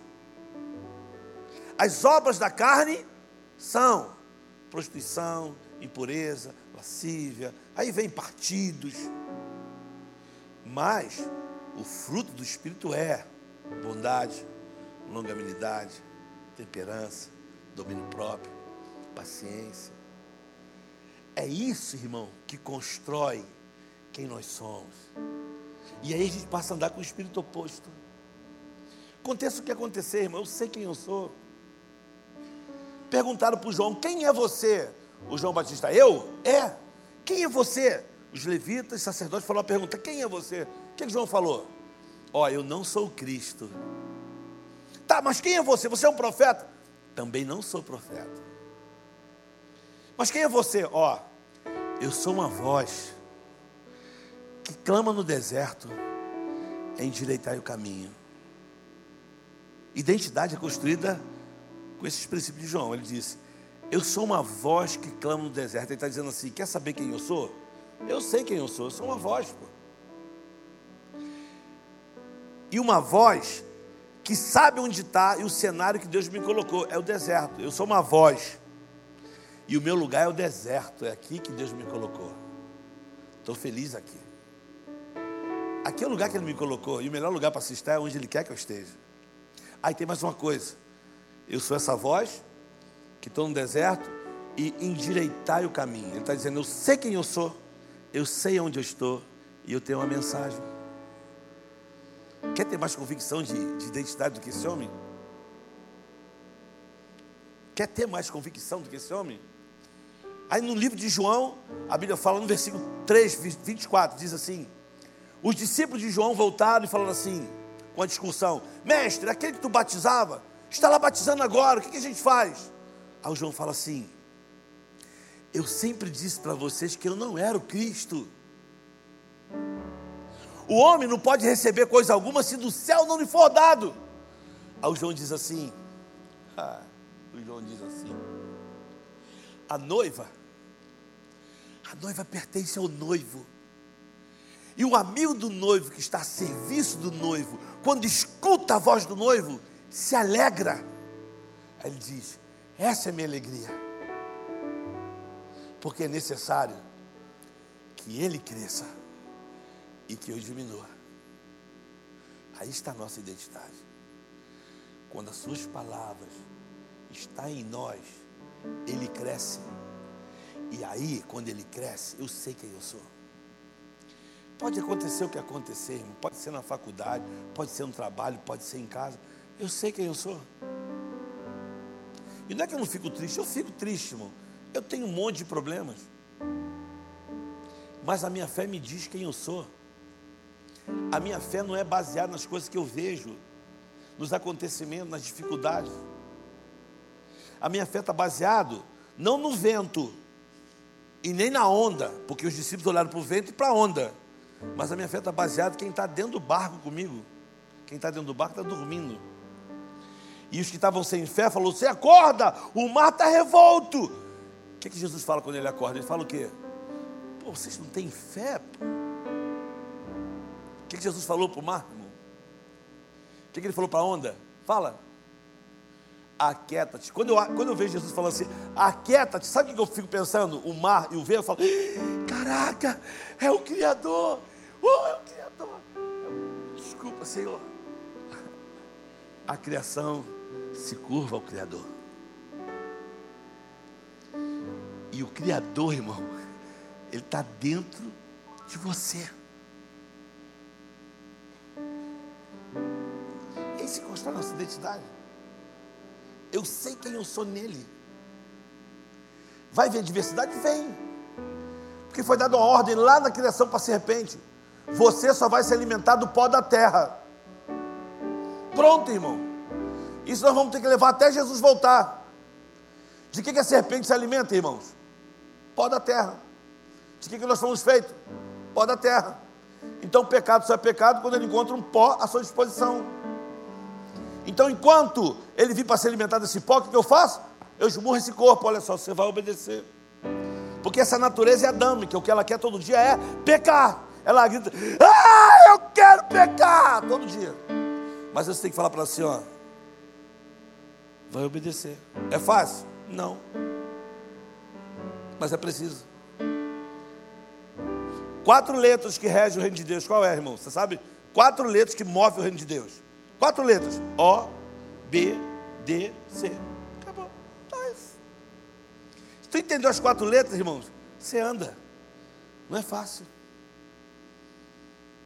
Pergunta para o Noah. Noah, meu filho, ele parou de apanhar com 13 anos. Se batia no seu filho? Sim, claro. Corrige com vara. A Bíblia dizia para mim. Corrige com vara. E pode chamar o conselho tutelar quem você quiser, irmão. Na minha casa mando eu. E não bato nos meus filhos com raiva, não, e nem com ódio. Eu corrijo eles. E todas as vezes que meus filhos levavam varada, eles sempre ouviam, ó, vocês vão ganhar três varadas por isso, por isso e por isso. Então, quando estava apanhando, sabia porque estava ganhando a varada. E eu tinha uma varinha na minha casa, agora está tá aposentada, né? Depois de 13 anos não bati mais, agora é mais conversa. Mas até 13 anos levou muita varada na região glútea. Essa parte fofinha aqui, o pessoal chama de bunda. Quando eu chamava o Noah, falava assim, Noah, papai vai te corrigir agora. E o nome da minha varinha se chamava Misericórdia. E se você deixasse o Noah falar, sabe o que ele falava? Cabelinho enroladinho, olhinho verdinho, falava assim, papi, Eu não te entendo. Eu não te entendo. Você diz que me ama. Mas quando tu me chama por quarto, diz para me corrigir, tu sempre usa essa misericórdia ela dói. Eu falei, tá, mas é a causa de você não ser consumado. Caráter é forjado nessa caminhada de palavra, de correção, mas regado em amor. Nosso caráter tem que ser forjado por um pai que é bom. Um pai bom. Um pai bom que me ensinou a perdoar o meu pai, que eu achava ruim. Um pai bom que aos 26 anos me levou aonde eu morava para encontrar com o pai do meu amigo. Olhar para ele e dizer assim: Olha, não sei se você falou, você fez isso com outras crianças, nem quero saber. Mas o que você fez comigo, quero dizer para você que eu te perdoo. Chorei muito. Que eu tinha uma mistura de raiva, de ódio, de vontade de arrebentar aquele cara. Mas eu sabia que aquele homem era um verdugo na minha vida. Ele, ele tirou muitas minhas forças aqui dentro. Eu dei autoridade para aquele homem tirar força, me tirar minha paz. Muitas vezes fumei muita maconha porque eu queria esquecer aquilo. Mas hoje eu sei quem eu sou. Ele construiu a minha identidade dele. Eu sei quem eu sou. Eu sou homem lavado, remido e chaguado, casado, bem casado, apaixonadamente casado. Tenho quatro filhos, dois de um amor desse pai bom e dois de um relacionamento com a esposa que amo. Eu sei para onde vou. Construir a nossa identidade é nessa palavra, nesse livro antigo aí, mais atual não existe. Que ele cresça e que você diminua. E assim nós vamos construindo, andando. Terminei.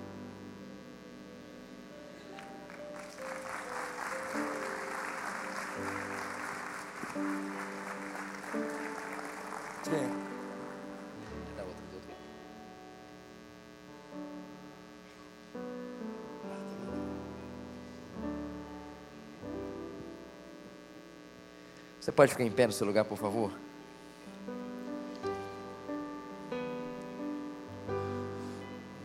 O máximo de obrigado que a gente puder dizer para o Pedro não vai conseguir alcançar a gratidão do nosso coração por tudo aquilo que Deus usou a vida dele aqui nessa noite. Mas, como uma singela homenagem, eu gostaria que você pudesse aplaudir a vida desse homem de Deus. Muito obrigado. Muito obrigado pelo preço. Muito obrigado. Muito obrigado. Muito obrigado. Eu, eu tenho certeza que existem pessoas aqui nessa noite, assim como eu, que o Senhor falou fortemente claramente, e, e quem sabe o seu coração está desejoso de, de se expressar a presença do Senhor. Então, eu gostaria de, de nós orarmos agora neste momento, e eu, eu queria que você pudesse abrir o seu coração para a presença do seu Pai que está aqui neste lugar. Ah, se tem alguma coisa que está angustiando o seu coração, se tem alguma crise que enquanto ele falava, o Espírito Santo mostrava para você que é necessário ser colocado em ordem. Se você entende que existe alguma coisa dentro do seu coração que tem te incomodado, que tem feito você ah, desviar, quem sabe, do caminho que você foi chamado para viver, da palavra do Senhor, se tem alguma coisa que tem impressionado o seu coração, gostaria que você pudesse fechar os seus olhos onde você está agora. Se tem alguma coisa que você entende que necessita ser ajustado, alguma rota que necessita ser corrigida. Queria que você fechasse o seu coração, na verdade, os seus olhos e abrisse o seu coração, sim, à presença daquele que está sobre nós aqui neste lugar. E você pudesse abrir a sua boca e falar com o seu Senhor. Esse é o seu momento com o seu Pai. Esse é o momento com aquele que pode transformar você por inteiro, que tem a resolução da sua vida e a transformação da sua vida sobre o seu domínio. Eu quero que você possa abrir agora a sua boca e falar com o seu Senhor. Abra o seu coração, abra a sua boca e fale com o seu pai que está aqui neste lugar. Se existe alguma coisa que você entende que você necessita de uma correção de rota, de um ajuste na presença do Senhor, então em nome de Jesus, abra o seu coração e peça para o Senhor: Senhor, nós estamos diante daquele que verdadeiramente tem nos corrigido, que é o Teu Espírito Santo, Pai. E Senhor, nós clamamos aqui: vem, vem Espírito Santo, vem Espírito Santo, vem Espírito Santo. Vem Espírito Santo e põe o nosso pensamento diante daquilo que o Senhor tem nos dito que nós somos. Nós somos teus filhos, nós somos escolhidos. Nós somos, Pai, aqueles que o Senhor enviou Jesus Cristo para que pudéssemos viver a novidade de vida. Ó Senhor, o Senhor não desistiu de nós. O Senhor continua a insistir em nós. Nós somos, Senhor, aqueles que aqueles que a tua palavra nos mostra que existe uma novidade de vida a ser manifesta. Senhor, nós queremos viver desse rio de vida. Nós queremos desfrutar, Senhor, e nós clamamos a tua presença, vem sobre nós e corrige mesmo, Senhor, o nosso olhar. Vem sobre nós aqui, Senhor, e corrige mesmo, Senhor, as nossas expectativas. Ó Pai, nós não queremos mais estar focados naquilo que nós podemos gerar com as nossas próprias forças, porque nós não temos o poder da eternidade, porque nós não temos, Senhor, o poder de gerar algo, Senhor, novo, só o teu Espírito. Então nós nos curvamos ao teu Espírito neste lugar e clamamos: vem sobre nós, vem sobre a nossa perspectiva com os nossos familiares. Vem, Senhor, com a forma como nós temos olhado, Senhor, para nós mesmos, Senhor. Ó Pai, nós temos enxergado os nossos limites. Mas os nossos limites, Senhor, não conseguem dar esperança, porque só o Teu Espírito nos mostra que existe uma possibilidade de vivermos a novidade de vida por meio do Teu Espírito Santo, se nos arrependermos, se verdadeiramente, Senhor, nos entregarmos. Então, Senhor, nessa noite, nós declaramos aqui que nós nos arrependemos, Senhor, de deixar o nosso coração ser guiado por algo que não é a Tua palavra de deixar o nosso coração ser guiado, Senhor, por algo que não é a tua vontade, de ouvir, Senhor, declarações humanas, de ouvir, Senhor, a nossa própria carne, Senhor. Ó Senhor, em nome de Jesus, nos perdoa. Nos perdoa, Senhor, porque em vez de buscarmos a tua palavra, estamos buscando homens. Ó Senhor, nos perdoa, porque em vez de orarmos, Senhor, e clamarmos a tua presença, nós estamos buscando, Senhor, aquilo que para nós tem razão. Oh Senhor, nos perdoa, Pai. Nos perdoa se o nosso coração de verdade, Senhor, estava mais interessado numa resposta que iria nos confortar do que ouvir a tua palavra, Deus. Oh Senhor, nos perdoa, Pai. Nos perdoa, Senhor. Nos perdoa, Senhor. Nos perdoa, Senhor. Nos perdoa. Nos perdoa, Senhor. Se nós desviamos, Senhor, a nossa atenção da tua vontade perfeita.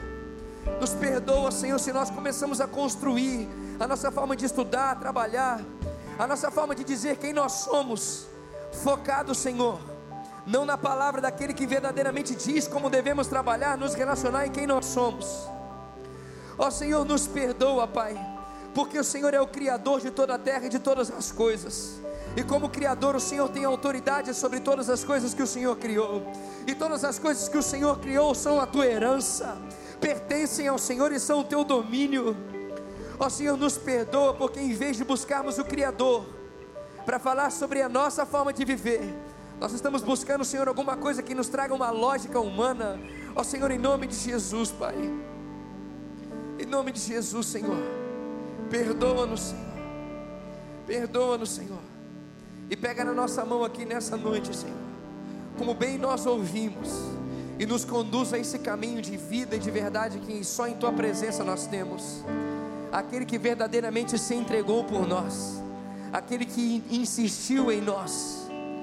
Ó Senhor, pega na nossa mão aqui, Senhor, e nos coloca no caminho, na rota, Senhor. Coloca, Senhor, no ajuste da tua presença, Senhor, para que a gente continue agora a olhar para nós como o Senhor quer que a gente olhe para nós a dizer, Senhor, sobre a forma como nós devemos agir e reagir, porque só no Senhor nós encontramos a verdadeira forma e a satisfação verdadeira de como devemos agir e reagir. Ó Senhor, em nome de Jesus, pega na nossa mão e diz, Senhor, para nós como devemos reagir à nossa família, como devemos reagir, Senhor, aos nossos relacionamentos, agir e reagir. Ó Senhor, como nós devemos olhar para a igreja, Senhor, e para a liderança da igreja. Ó Senhor, pega na nossa mão, Senhor, e nos corrige porque no Senhor é que nós temos a verdadeira sabedoria de como agir e reagir diante de tudo que nos envolve. Ó Senhor, pega na nossa mão neste lugar, Deus, e mostra como devemos nos portar com aquele Senhor que nós muitas vezes olhamos e dizemos que não merecemos. Mas, Pai, nós também não merecíamos, e o Senhor continuou insistindo em nós e nos perdoou, e o Senhor nos amou. Ó Senhor, não é justo que a gente diga que alguém não merece. Não é justo que a gente diga que alguém não pode receber perdão e misericórdia. Não é justo, porque nós recebemos sem merecer o teu perdão e a tua misericórdia. Então corrige, corrige a forma de olhar para nós. Corrige a forma de olharmos para a sociedade. Corrige a forma de olhar para as pessoas ao nosso redor, Deus. Corrige, Senhor, em nome de Jesus, corrige. Pega na nossa mão, Senhor, e corrige, Pai para que a gente possa viver o novo e vivo caminho. Senhor, nessa noite nós clamamos, nos conduz ao novo e vivo caminho, nos conduz ao novo e vivo caminho. Vem Jesus, vem Jesus, vem Jesus, abre os nossos olhos, tira as escamas dos olhos. Vem Jesus, é fatal que abram-se os ouvidos. Vem Jesus, vem Jesus, vem Jesus, vem Jesus, vem Jesus, vem Jesus, vem Jesus, vem Jesus, vem Jesus. Nós te desejamos, nós precisamos. Vem Jesus, vem Jesus, vem Jesus, vem Jesus, vem Jesus, vem Jesus, vem. Eu sei que o Senhor diz. Eu sou quem dizes que eu sou. Eu sou aquilo que o Senhor diz. Eu sim, Senhor. Uma nova vida em tua presença. Diga, escolhido, escolhido, perdoado. Oh Senhor, uma nova história o Senhor tem. Tu és, tu és, Senhor. Sim, Senhor. Oh Senhor, obrigado, Pai. Obrigado, Senhor. Desiste de mim. O Senhor não abre mão mesmo com toda crise. Oh!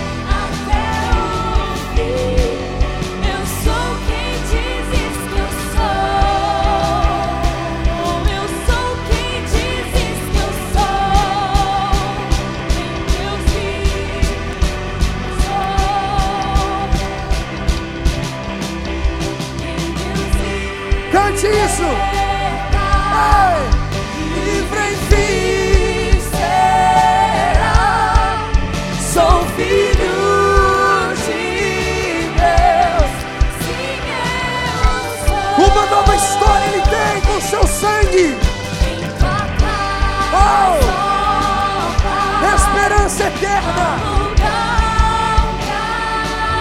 Eu sou. Dele, ele é meu. Eu tenho esperança para o porvir. Oh, meu Pai. Perdoado. Eu sou quem dizes que eu sou.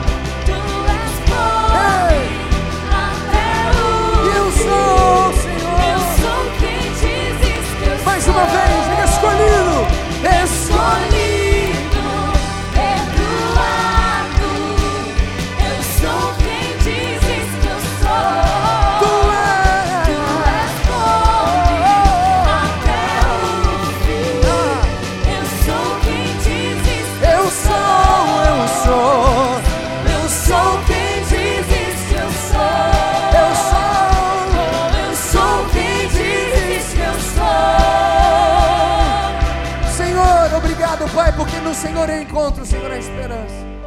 Que o teu Espírito continue a nos dirigir nesse lugar, Pai, para viver o novo e vivo caminho. Ó Senhor, muito obrigado. Porque diante de tudo aquilo que nós vemos, nós encontramos esperança em tua presença. Porque diante de tudo aquilo que nós mostramos para nós mesmos, isso não é a palavra final. A tua palavra é a palavra final. A tua declaração, Senhor, é a final. E nós colocamos e empenhamos a nossa fé nisso, Deus. Então, em nome de Jesus, Pai, continua ajustando aqui a nossa perspectiva sobre a sociedade, a nossa perspectiva sobre a humanidade. Continua ajustando, Senhor, a forma como nós olhamos para nós mesmos e a forma como nós olhamos para as pessoas ao nosso redor. Faça no Senhor continuar tendo a convicção de que no Senhor nós podemos ser cada vez mais como verdadeiramente devemos ser. No Senhor, todos os dias, há uma esperança de viver como verdadeiramente devemos viver. Obrigado, Senhor, porque na tua presença nós encontramos a alegria, a satisfação, nós encontramos o caminho, a verdade e a vida. Esse é que o Senhor é para nós. E é isso que assim nós vamos continuar vivendo, hoje e sempre, em nome de Jesus. Amém. E amém. Você pode aplaudir aquele que é o caminho, aquele que é a verdade, aquele que é a vida. Jesus, o Senhor dos Senhores, o dono de todas as coisas. Aquele que é, aquele que era, aquele que há de vir. O dono de tudo. Jesus. Jesus. Jesus. Aleluia. Eu quero fazer um convite a você. Se você está com o seu coração aí queimando, desejando viver a partir desse princípio, a partir de Jesus Cristo, você, quem sabe, não entregou a sua vida para Jesus, você ainda não sabe o que é ter comunhão com Jesus ou viver em Jesus Cristo. Ao final, quando nós encerrarmos aqui, nós estaremos com o nosso coração à disposição para poder conversar com você, orar com você, iniciar um caminho junto com você para viver com esse que é o caminho, com a verdade, com a vida, Jesus Cristo. Se você está, se o seu coração está queimando aí, eu quero conhecer Jesus. Eu quero viver com tudo isso que eu ouvi essa noite aqui. Eu quero poder ter comunhão com aquele que mostra para mim onde é o ajuste, como eu, como eu desejo e como eu preciso viver, agir e reagir. Então nós estamos aqui para conversar com você e trilhar sobre esse caminho perfeito que é Jesus Cristo, em nome de Jesus. Amém?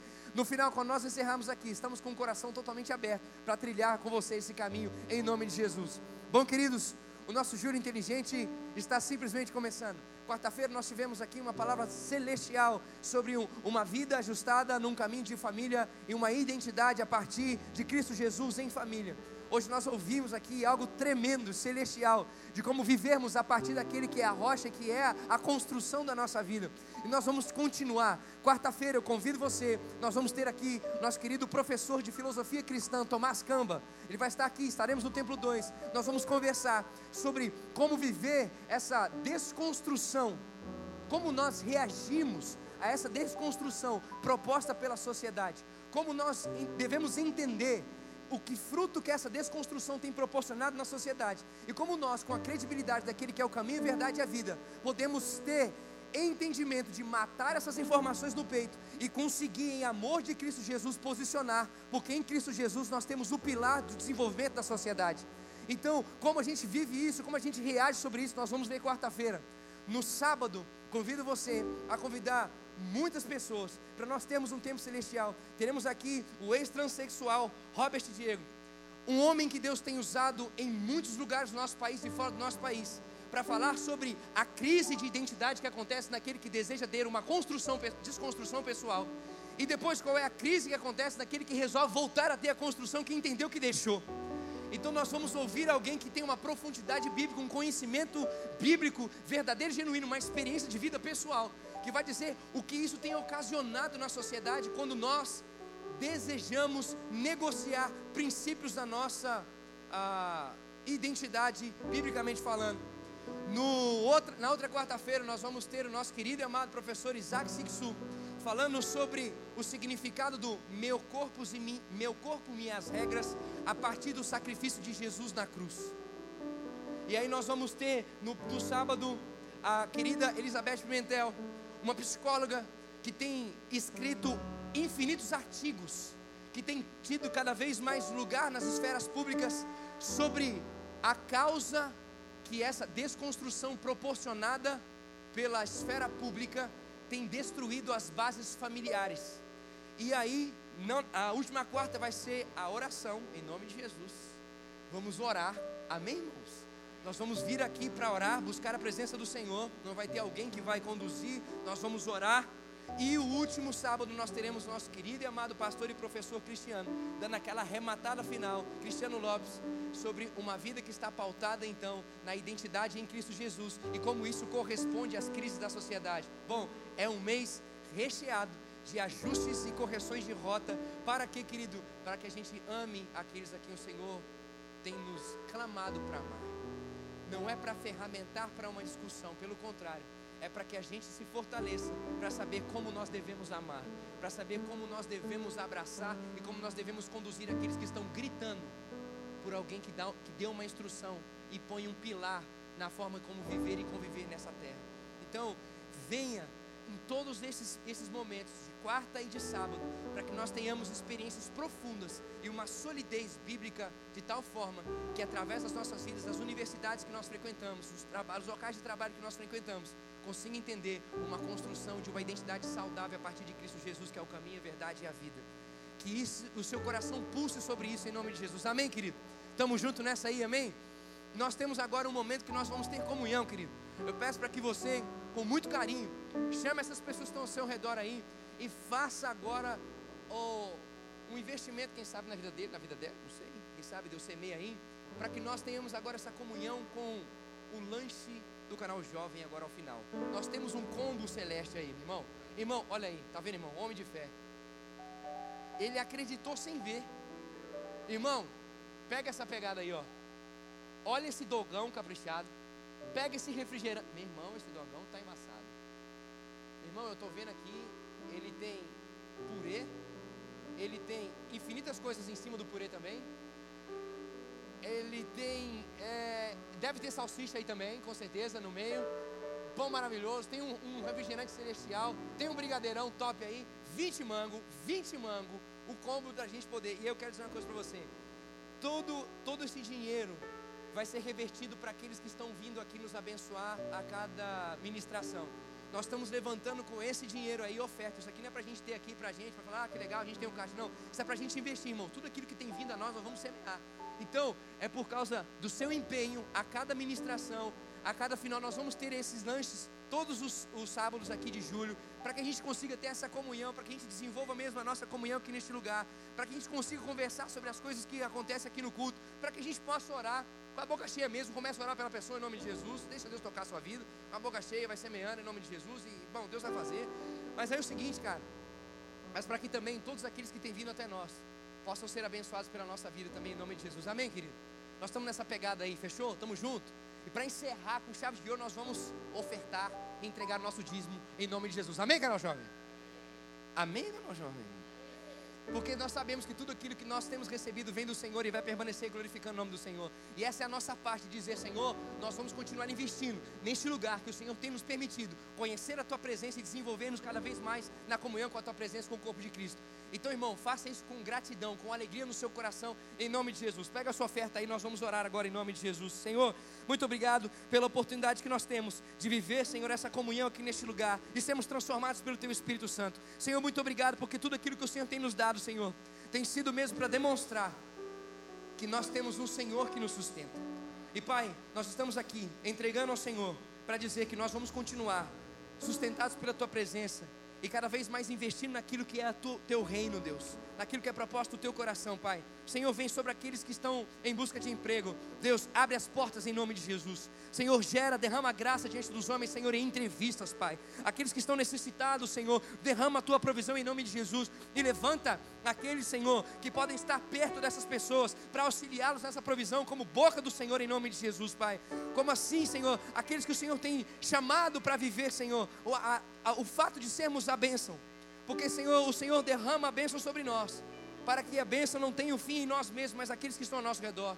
Então, Deus, manifesta isso em nosso coração aqui, Senhor. Faz-nos trilhar como o Evangelho de verdade, Deus. Faz-nos olhar para as pessoas que estão ao nosso redor e vivemos essa comunhão de ser corpo de Cristo de verdade. Abençoa, Senhor, cada um aqui que tem com muito ardor, Senhor, muita alegria, semeado aqui, Senhor, e que isso que nós levantamos aqui continue a ser dirigido pelo Senhor, para que vidas e vidas sejam alcançadas em nome de Jesus. Amém e amém. Vamos celebrar o Senhor com os nossos dízimos e ofertas.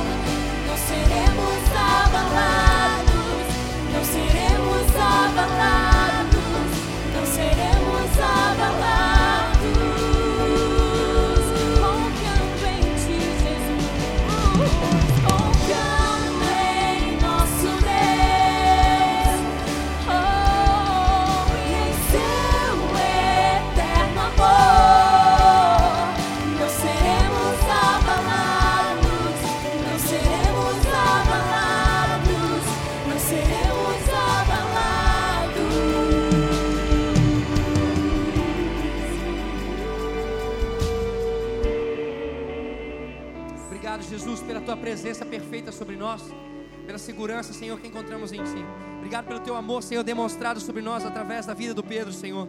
Que o Senhor continue sustentando a sua vida, seus projetos, sua casa, sua família. Que o Senhor continue, Senhor, levantando como atalaia mesmo, Senhor. Como aquele que anuncia e declara, Senhor, as convicções, Senhor, em tua presença, para que todos possam ver e reconhecer a tua grandeza e soberania. Que o Senhor continue, Senhor, levantando a sua casa como um testemunho vivo daqueles que permanecem enraizados em tua presença. Continua, Senhor, provendo todas as áreas da sua vida. Continua, Senhor, sendo o Senhor mesmo de todas as decisões da sua casa. Que Ele continue, Senhor, tendo clareza de onde pisar, de onde não pisar. Que assim seja sobre a sua esposa e os seus filhos, Senhor, em nome de Jesus. Obrigado, Senhor, por essa noite. Obrigado, Senhor, por esse projeto do Júri Inteligente. Obrigado, Senhor, porque o Senhor tem realmente nos chamado a atenção e tem nos abraçado, nos acolhido, Senhor, com teu amor perfeito e intenso aqui. Muito obrigado, Deus, por mais uma noite, por mais um sábado. Obrigado por aquilo que nós vamos continuar desfrutando na comunhão uns com os outros agora, Senhor, nesse momento de lanche, Senhor. Vem sobre nós, Senhor. Instrui-nos segundo a tua vontade perfeita. Obrigado pela tua presença real aqui sobre nós. Em nome de Jesus. Amém e amém. Você pode aplaudir a esse Deus perfeito, a esse Senhor soberano que nós vivemos e servimos. Aleluia. Maravilha. Fique esperto aí. Estamos planejando uma vigília para o último sábado de julho. Dá uma glória a Deus aí. Uma vigília do canal Jovem para a gente fluir. Estamos planejando isso aí. Você vai ver isso nas redes sociais, nos cultos, a gente confirmando isso aí. Lembrando, na saída aqui você vai encontrar então o guichezinho para você poder comprar o seu combo e lá embaixo no refeitório você comer, sentar, chamar a galera. Deus continue abençoando a sua vida. Até quarta-feira, amanhã um dos cultos e aí quarta-feira a gente se encontra. Um abração, valeu!